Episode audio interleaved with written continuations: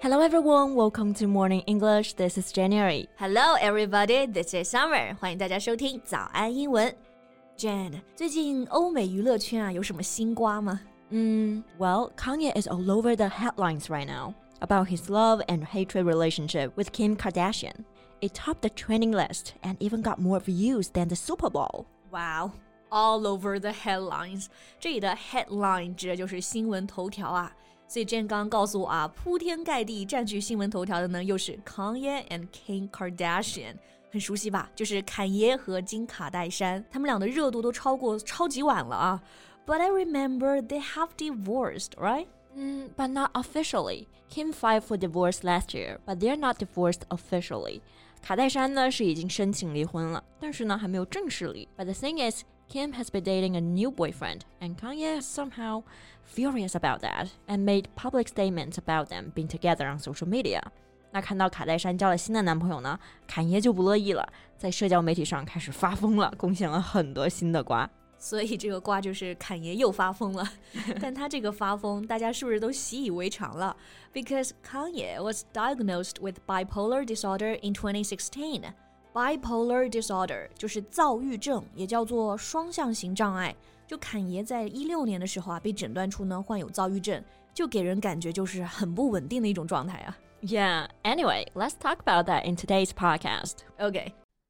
在节目的开始，给大家送一个福利。今天给大家限量送出十个我们早安英文王牌会员课程的七天免费体验权限，两千多节早安英文会员课程以及每天一场的中外教直播课，通通可以无限畅听。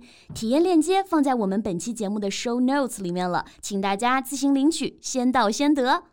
So we were saying that Kanye and Kardashian are not officially divorced yet. They live separately right now, and here we can use one word estranged. Right, estranged. It means no longer living with your husband or wife. 是个比较正式的词啊，意思就是分居的。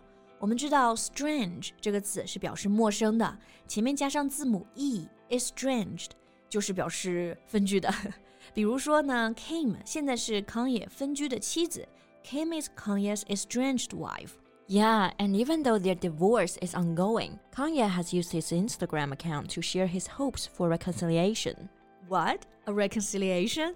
就是说，坎爷是想和卡戴珊复合，是吗？是的，坎爷发了很多条帖子啊，都在求复合。那这个复合、和好就是这个单词 reconciliation，单词比较长，那大家呢要注意重音 reconciliation 是在 a 这个音的音节上。Got it。而且这个词的词根呢是 reconcile。 动词意思是调解和好，比如造个句啊，嗯，他和他的老婆和好了，就是 he has been reconciled with his wife，变成名词就变成了 reconciliation。哎，Summer，那你知道侃爷和卡戴珊的 CP 名吗？Yeah，I know，Kim 爷。是的，这个 CP 名呢取的还确实挺好的。And Kanye posted images of Kardashian and their four children with a caption that read, "God, please bring our family back together." 所以呢，他就是在请求上帝让 Kim 也复合。All right, and I know that on February 14th, which was a Valentine's Day, Kanye posted a picture showing a truck full of roses and the caption, "My vision is crystal clear." 侃爷在情人节啊也发了一条帖子，我觉得挺辣眼睛，而且很腻歪啊。照片里是一卡车满满的玫瑰，然后配文是 "My vision is crystal clear." 字面意思是我的视野啊，我看得非常的清晰。但这里的 crystal clear，它本来呢都是字母 C 开头的，但是它的配文里都把 C 改成了 K，也就是 Kim Kardashian 名字里面的 K。哎，听到这里是不是还觉得侃爷挺深情的？但实际上呢，并不是。While he was posting all of this to Kim, he was actually seeing another woman, Julia Fox, and they were quite high profile. 嗯，所以当侃爷发这些东西的同时，他其实还在和其他人约会，是吧？对，而且约会对象是 Julia Fox，还挺高调的。那这里的高调也可以用到这个词 high profile。Their relationship was high profile, making appearances in fashion weeks together, sharing expensive gifts on special occasion. 他们一起去时装周，然后呢还相互晒礼物。So here, I think we can also use this word, flaunt. The couple has been flaunting their romance. 对，flaunt 这个词呢也非常的贴切，就是秀，然后炫耀。flaunt their romance 就是秀恩爱。那如果要说炫富的话，也可以用到这个词，flaunt one's wealth。那像侃爷这么一发啊，两边两个女人都很尴尬了。That's for sure. And just after Valentine's Day, Julia and Kanye made announcement that they have decided to part ways after a six-week-long relationship. 这不 ，Julia 和 Kanye 在一起六个礼拜之后呢，就官宣分手了。嗯。六个礼拜啊，那这里的分手啊，除了用 break up，还可以用到这个词组 part ways。Part 就是分开嘛，分开走两条路就是分手了。